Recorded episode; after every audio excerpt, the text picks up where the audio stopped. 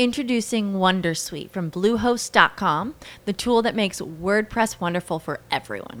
Website creation is hard, but now with Bluehost, you can answer a few simple questions about your business and goals, and the Wondersuite tools will automatically lay out your WordPress website or store in minutes. Seriously.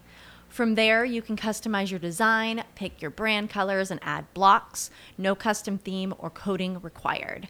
You'll get content suggestions that you can keep or revise, and with Yoast SEO built in, we automatically help you get found in search engines. From step by step guidance to suggested plugins to an AI powered help bot. Our built in tools make WordPress wonderful for everyone. Maybe that's why Bluehost has been recommended by WordPress.org since 2005. Whether you're a beginner or a pro, you can join over 2 million Bluehost users. Go to bluehost.com slash Wondersuite. That's bluehost.com slash Wondersuite.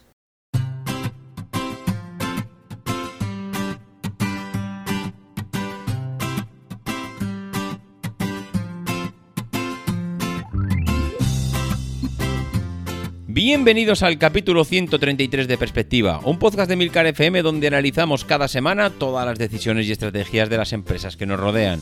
Las noticias de esta semana nos las traen Desigual, Repsol, Ikea y Nestlé.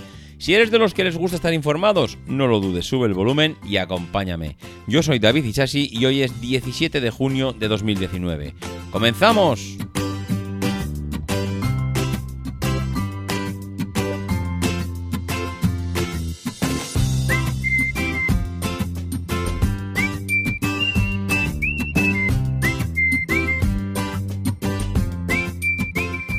Muy buenas a todos, ¿cómo estamos? Bueno, bueno, sí, es verdad, ya lo sé, ya lo sé, antes de que me lo digáis, voy a hacer un mea culpa, ya sé que la semana pasada no estuvimos aquí, pero ya hemos vuelto. También es verdad que quiero decir dos cosas. La primera, estamos en junio, estamos a mediados de junio, está empezando a hacer calor. Y eso es bueno, pero también es malo porque indica que nos vamos a ir de vacaciones dentro de muy poquito. Hombre, tienen una cosa buena, y es que eh, dejaréis de escucharme, con lo cual vais a descansar tranquilos, vais a dejar de que os trasladen la cabeza con temas de empresas, pero también tiene eh, una cosa, mm, bueno, mala, entre comillas. Y es que tendréis dos meses, porque en el mes de julio y agosto vamos a parar un poco perspectiva. Esto no lo sabe ni Emilio, pero bueno, espero decírselo en breve. Le diré que necesito unas vacaciones, mm, que serán relativas, serán unas vacaciones relativas. ¿Por qué? Porque el mes de julio vamos a hacer una cosa. Es verdad que vamos a parar el tema de perspectiva, los capítulos habituales, pero ya tengo apalabrado el podcast especial de automoción. Ya sabéis que viene siendo costumbre cuando llegan estas fechas sentarnos alrededor de una mesa, iba a decir alrededor de una cerveza, porque el señor Ramón Cano es muy de cervezas. Los que estáis en el grupo de Telegram ya sabéis su, cuál es su, su avatar. hay una conocida marca de cerveza.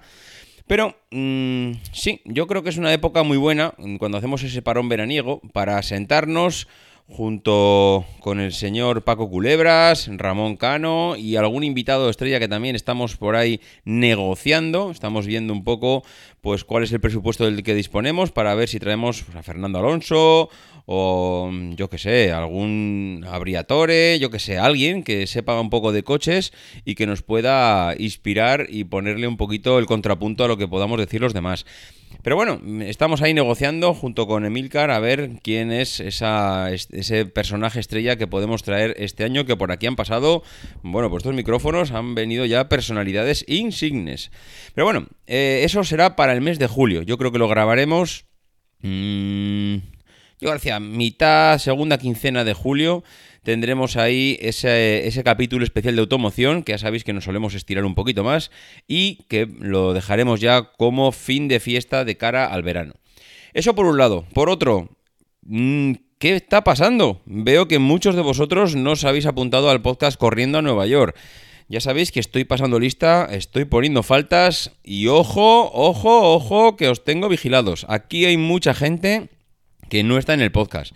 Para el que no escuchó el de la semana pasada, o mejor dicho, el de hace 15 días, recordaros, acabamos de empezar, acabo, no acabamos, acabo de empezar un nuevo proyecto que consiste en un podcast diario eh, basado en el reto de correr la maratón de Nueva York en un par de años y en el que también aprovecharemos pues para ponernos en forma, perder unos cuantos kilos y mm, de todo esto, pues esperemos que los que estáis apuntados al podcast, pues podáis escucharlo y que os guste un poquito el reto que hemos planteado y el podcast en sí. Son podcasts súper cortitos, 5 minutos al día. Lo vais a escuchar en un pispás, vais a conocer las experiencias y de verdad que merece la pena que os apuntéis. Yo desde luego os lo agradecería enormemente. En fin, que ya no está lado más, ya sé, un poquito de spam al principio, que no viene nada mal, por lo menos para mí. En fin, bueno, vamos al lío. Hoy hay mm, muchas cosas, muchas cosas y algunas interesantes y algunas incluso mucho más interesantes como esta que acabamos de conocer esta semana. Y es que el fundador de Desigual, Thomas Meyer, va a asumir de nuevo la dirección creativa de la cadena. ¿Y por qué va a asumir la dirección de la, de la cadena? Pues porque la empresa, lo que es Desigual, está de capa caída. La empresa está... Mmm, arrejó, ahí va, arrejó arrojó los primeros números preocupantes hace ya tres años con la primera caída en ventas. Eh, empezaron a darle un par de vueltas al tema de la transformación para ver si cambiaban el producto, las tiendas. Mm, vamos, toda la estrategia en general y eh, dentro de todo ese cambio pues estaba la vuelta de su fundador, el señor Thomas Meyer, para coger de nuevo las riendas. ¿Qué le ha pasado a Desigual? Pues a Desigual le ha pasado algo que no tiene nada de preocupante, entre comillas, si no es eh, otra cosa que el paso de los años. Porque es que el problema de crear una marca, mm, digamos, vanguardista, poco transgresora, que está, digamos, eh, liderada por gente joven, que está a la vanguardia de las nuevas modas, que no tiene nada que ver con lo existente, que bla, bla, bla, bla, bla, bla es que llega un momento en que, claro, tú puedes ser innovador y transgresor y vanguardista y hacer todo esto, pero si no te renuevas, también envejece, señores. Y es que es lo que le ha pasado a Desigual. Se ha dado cuenta dentro de todo el análisis que ha hecho, pues para ver qué estaba pasando, para ver dónde se iba el dinero, para ver por qué su estrategia no, no funcionaba, no estaba teniendo los resultados tan positivos que tenía otros años, y es que su eh, negocio, su producto, lo estaban comprando una media de edad de personas de 47 años. Es decir, señoras y señores de 50, bueno, iba a decir señores, señores, desigual vende para caballero, mm, qué buena pregunta, pues no lo sé. Ahora mismo, mm, seguro que para señora sí, porque mi mujer ha comprado cosas en desigual, pero... Mm, ahora me deja en dudas, no sé, diría que para señora nada más. No lo sé, no lo sé, pero bueno, el, caso es que eso es lo de menos. Se ha convertido en un producto con una media de edad de un cliente de 50 años. Mm, eso es una auténtica locura cuando piensas que creaste una empresa para vender a gente joven, transgresora, con una nueva, mm, una nueva forma de vestir, que quería cosas nuevas, que digamos que querías ser diferente con respecto a los estereotipos que había en el mercado. Claro, si ahora de repente analizas un poco qué está pasando y te das cuenta que los que están comprando tu producto son gente de 50 años, pues evidentemente tienes un problema, no, un problemón. En fin, tienen que analizar mm, qué es lo que están... Vamos, es que lo que me extraña, y es que eso sí que me extraña mucho, mucho, es que no estén haciendo este tipo de trabajo ya. Es decir, ¿qué es lo que le gusta a las nuevas generaciones? ¿Qué, ¿Qué le gusta a la gente joven? ¿Qué les gusta ponerse? ¿Qué ropa les gusta llevar? Qué tipo mm, de productos son los que están comprando, mm, cuándo los compran, eh, no sé, ese, ese tipo de cosas, estas empresas no lo dejan al, buen tuntún. Lo tienen súper controlado, súper... No lo sé. Mm, es extrañísimo que se les haya ido, eh, digamos, el cliente, su cliente potencial, ese cliente joven entre 20 y 30, iba a decir 30, 35, incluso 40, yo, lo que está claro es que las señoras de 50 no entraban a comprar a desigual. Bueno, no vamos a generalizar, posiblemente algunas sí, pero tu media de edad no puede estar en 50, porque si tu media de edad eh, está en 50, quiere decir que te están comprando las de 40 y las de 60. Hombre, a no ser que adrede estés haciendo que tu ropa se esté vendiendo para señoras de 60 años, con lo que te puede interesar ese nicho de mercado, pues es posible, pero igual lo que te interesa es crear una nueva marca, como hacen, pues por ejemplo, como hace Mango con Violeta. Violeta es una marca de mango que está pensada para personas que no están tan delgadas, que tienen alguna curva, que pues no sé si llamarle cierto sobrepeso, pero Mango, por ejemplo, tiene eh, una línea de ropa pensada para esas personas.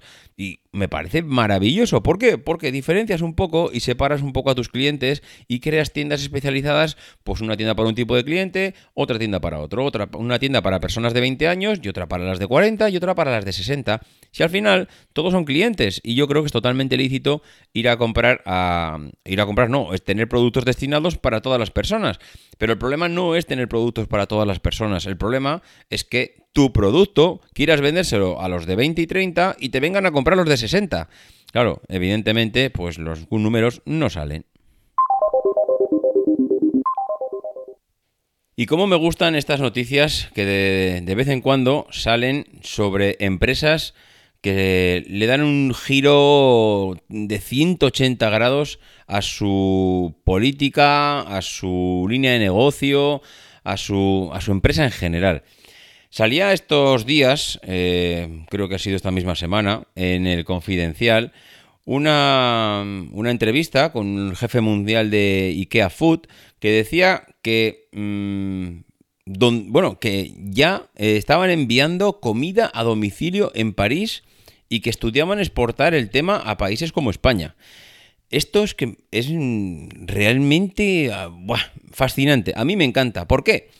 Porque una de las cosas que más tienen que aprovechar las empresas es su capacidad de posicionarse en mercados donde no tiene nada que ver con su producto. Daros cuenta que IKEA vende muebles, pero maravillosamente, pues mm, de vender muebles te posicionas en un sector que viene muy bien para el tema de diversificación, en un sector que no tiene nada que ver con los muebles, que es como el es eh, algo como el tema de la comida, vamos, el tema del reparto de comida a domicilio. Ya sabéis que IKEA, mm, en muchos, muchos me ha parecido ver en el artículo, como cerca de 400 y pico restaurantes tienen, pues eso, por todo el mundo. Pues claro, al final dices, oye, si tengo un tipo mm, de servicio dentro de mi tienda, y es que a mi tienda vienen miles y miles y miles de personas mm, todas las semanas, no sé si todos los días, posiblemente también, pero si vienen miles de personas y utilizan este servicio como el restaurante, con un producto tan concreto, porque es un producto muy de su país, que intentan exportar con productos nacionales, o sea, es decir, IKEA no viene a España y te hace tortilla de patatas. No, IKEA viene a España y te ofrece pues el producto sueco, eh, que es el, bueno, el que ellos exportan por todo el mundo, pues como una especie de identidad propia. Vale, pues si tenemos este tipo de, este tipo de cocina, cocina sueca, vamos, digo sueca, creo que no me estoy equivocando, creo que IKEA es, es, sueca. Bueno, entonces, exportamos por todo el mundo este tipo de comida. Vienen millones de clientes a nuestras, eh, a nuestras tiendas, a nuestros almacenes de muebles. Lo consumen, les gusta, repiten. Seguramente todo esto lo tendrán súper estudiado. Bueno, si tenemos esto y lo están consumiendo, ¿por qué no podemos? Lo mismo que los muebles se los llevamos a los clientes, ¿por qué no podemos llevarles también la comida? Mm, me parece bestial. es que me parece una idea buenísima. Esto lo van a hacer en París. bueno, lo van a hacer no, ya lo están haciendo. Están haciendo con su producto. Dicen que una de las cosas que más está vendiendo son las ensaladas. Dicen que los productos suecos como el salmón, la remolacha, la col, otros platos como que están teniendo muchísimo éxito. Incluso hay unas albóndigas Ahora mismo ni recuerdo qué tipo de albóndigas eran. Eh, no sé, iba con un relleno especial, no sé si decir de fresas, alguna cosa así. A mí, desde luego, eso seguro que no me va. Pero que, que, tiene un éxito bestial. Y oye, pero ¿por qué no? Porque además dicen que lo van a hacer eh, coeficiente total, van a repartir en bicicletas, con lo cual emisiones cero ya en el 2020. Y que si desde luego eh, como proyecto piloto les funciona en París, lo van a exportar por toda Europa, pues en tiendas como la de Serrano. Es verdad que claro, eh, esto lo están haciendo en una tienda mm, ubicada en el centro de la ciudad. Eh, debe estar eh, al lado de los Campos Elíseos de París. Entonces, claro, han cogido ahí una tienda, un espacio, una superficie más grande de lo habitual, de lo que ellos necesitarían, pues para, claro, ahora necesitan, eh, vamos, poner en marcha un negocio como este, no es en los mismos metros cuadrados que utilizábamos antes, ahora de repente damos de comer a todo París. Evidentemente que no, necesitan algo más, mm, más gente, más repartidores, bueno, tienen que complementar el servicio que tienen con otra gente diferente, pues para poder llegar a lo que necesitan. Pero me parece perfecto, me parece eh, esa misma idea, el otro día lo veía en el, en, el, en Pablo Isla, el presidente de, de Inditex, el que asume pues, un poco las líneas de director general en Inditex, por debajo de Amancio Ortega, que decía que nuestra estrategia de tiendas y venta online es única en el mundo. ¿Y por qué decía eso? Pues porque realmente ellos han hecho algo parecido. Han aprovechado las miles de tiendas que tiene el grupo Inditex por todo el mundo para utilizar Introducing Wondersuite from Bluehost.com, the tool that makes WordPress wonderful for everyone. Website creation is hard, but now with Bluehost, you can answer a few simple questions about your business and goals, and the Wondersuite tools will automatically lay out your WordPress website or store in minutes. Seriously.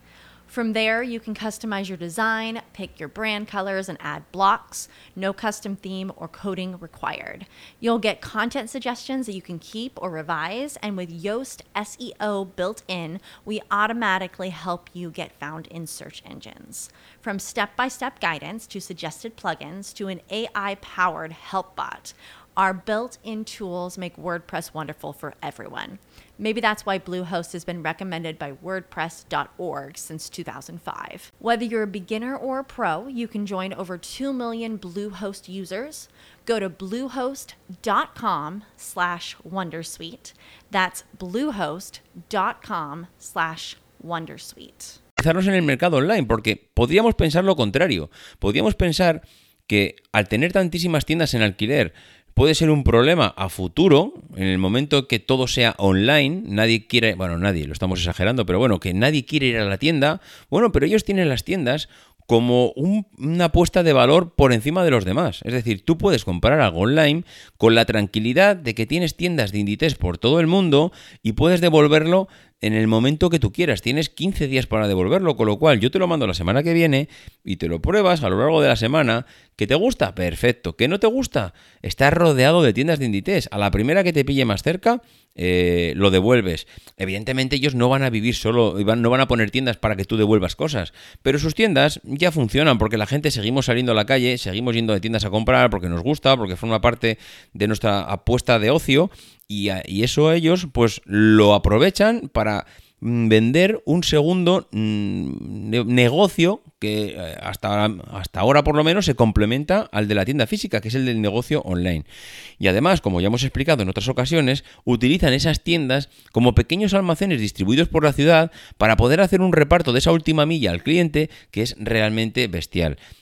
A mí me encanta, me encanta porque siempre, de toda la vida de Dios, se ha dicho que y eso lo, lo, acuerdo desde pequeñito, que los repartidores de los camiones de Bimbo, mm, cuando hacían el reparto de los camiones de Bimbo, hacían reparto de otro tipo de cosas, de, de chucherías, de productos, porque al final era una manera de aprovechar ya algo que se estaba haciendo. Es decir, si yo tengo un negocio que ya hace un determinado producto, hace un determinado consumo, hace una determinada actividad y de esa misma actividad puedo sacar otra y beneficiarme, a mí me parece lo más inteligente del mundo. De hecho es que no me parece, no hay nada más productivo que es haciendo lo mismo, ganar más, diversificar el negocio y rentabilizar unos euros que de este modo desde luego no se puede decir que no están rentabilizados, sino todo lo contrario, están exprimidos al máximo.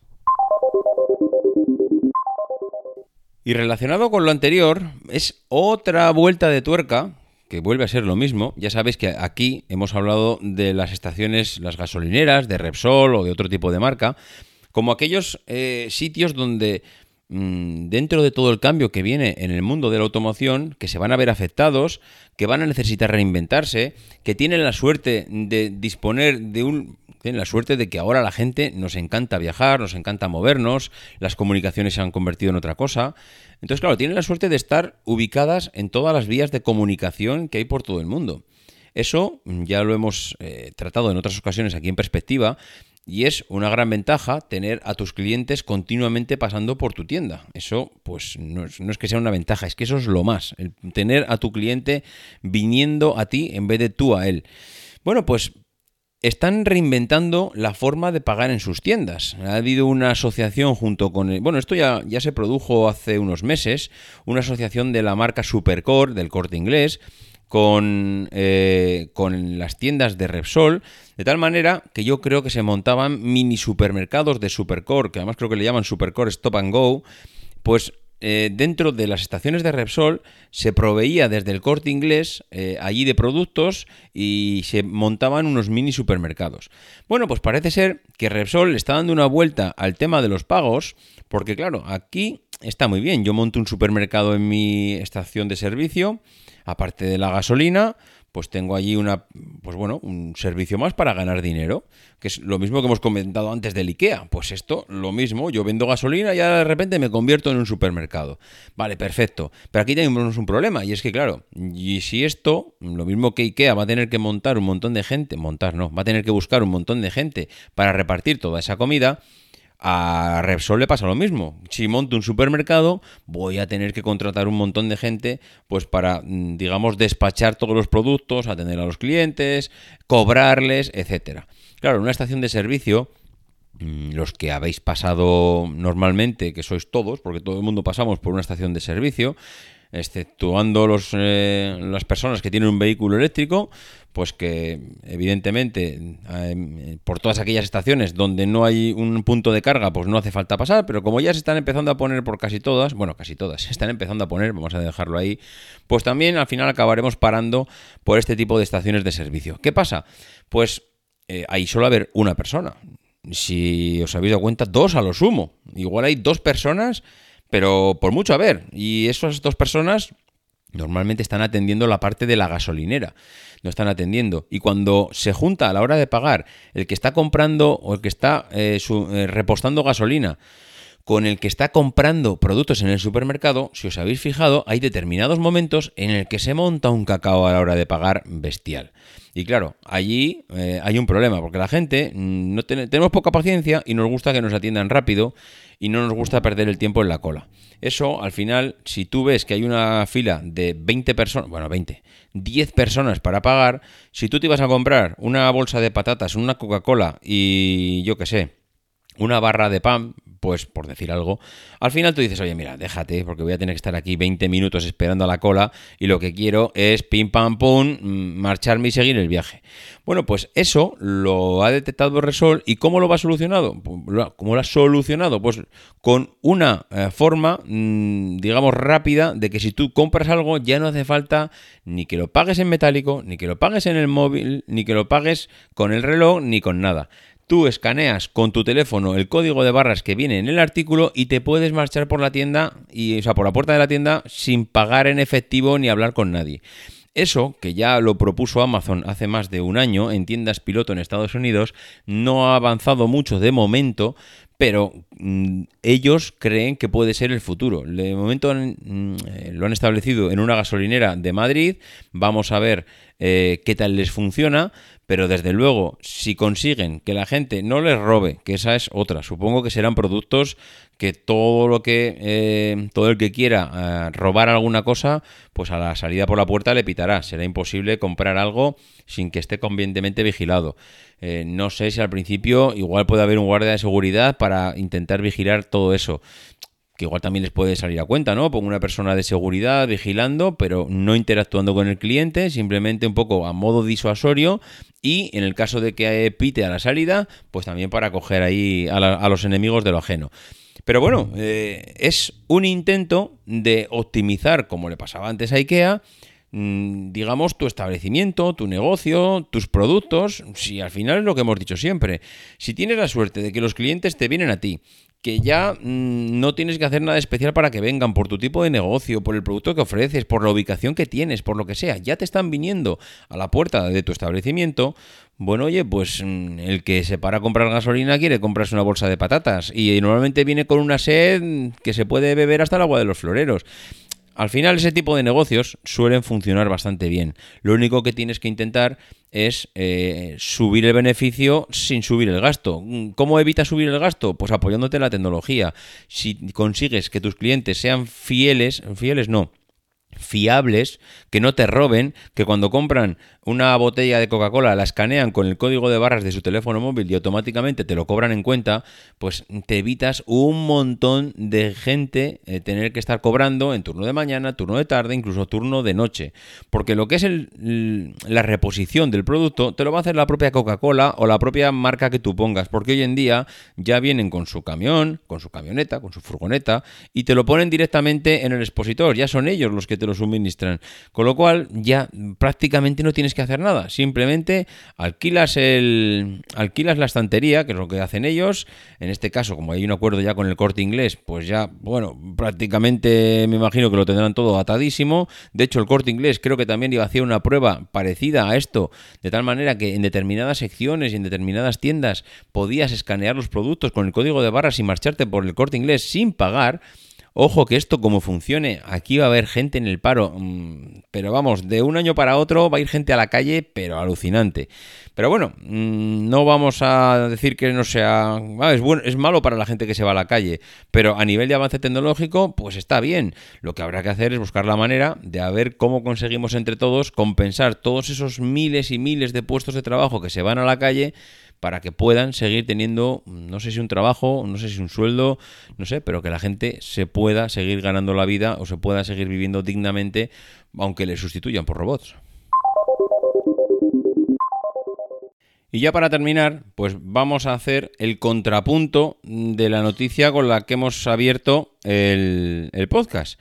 Y es que la marca Nestlé se va a lanzar al mercado de las hamburguesas veganas. Esto diréis, bueno, pues esto es normal, ¿no? Esto es lo que tiene que ser.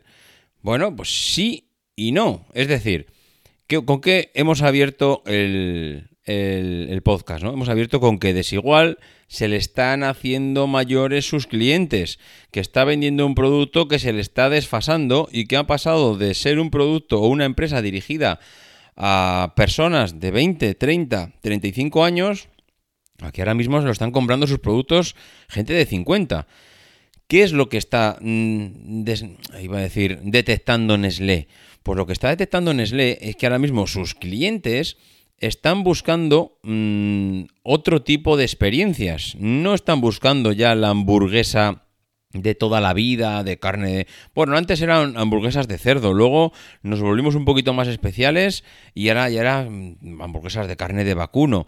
Ahora ya no es que nos hemos vuelto especiales, es que no queremos comer grasas, no queremos que comer productos, eh, digamos, que vienen de animales tampoco. Al final, las personas estamos evolucionando. ¿Y esto qué implica? Pues que cambian nuestros gustos, cambia nuestra forma de ser, queremos ser más sanos, queremos cuidar el cuerpo más.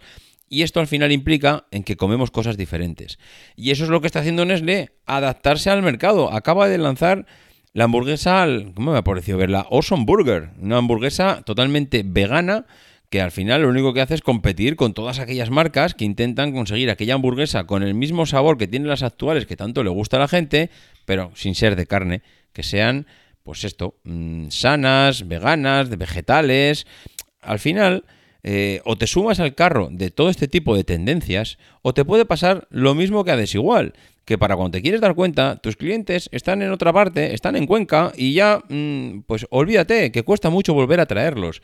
Y esto me gusta mucho comentarlo ahora como eh, noticia final del episodio de hoy, porque hemos arrancado con una noticia en desigual en que sus clientes se han hecho mayores y en cambio Nestlé, ojo, aun siendo una tendencia que todavía está lejísimos, lejísimos de ser, digamos, algo habitual. Pero a ellos les da igual. Están ahora mismo ya invirtiendo en ello para que cuando esto llegue sean los pioneros y sean los primeros que tengan ahí un producto que ofrecer al cliente.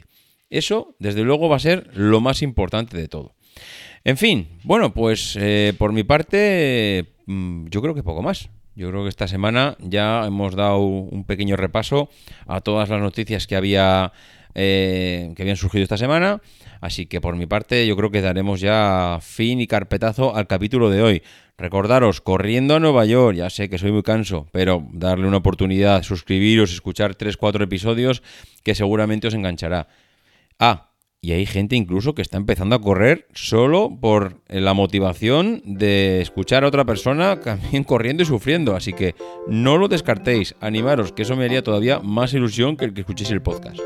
En fin, ya sabéis dónde, eh, cómo poneros en contacto conmigo, davidisasi.mac.com, arroba en Twitter o en el grupo de Telegram, que casi todas las noticias que han salido y por aquí han ido rulando por el grupo, por el grupo de Telegram esta semana.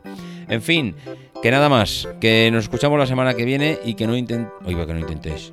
Que no dejéis de intentar ser uno de esos locos que hace lo imposible por cambiar el mundo.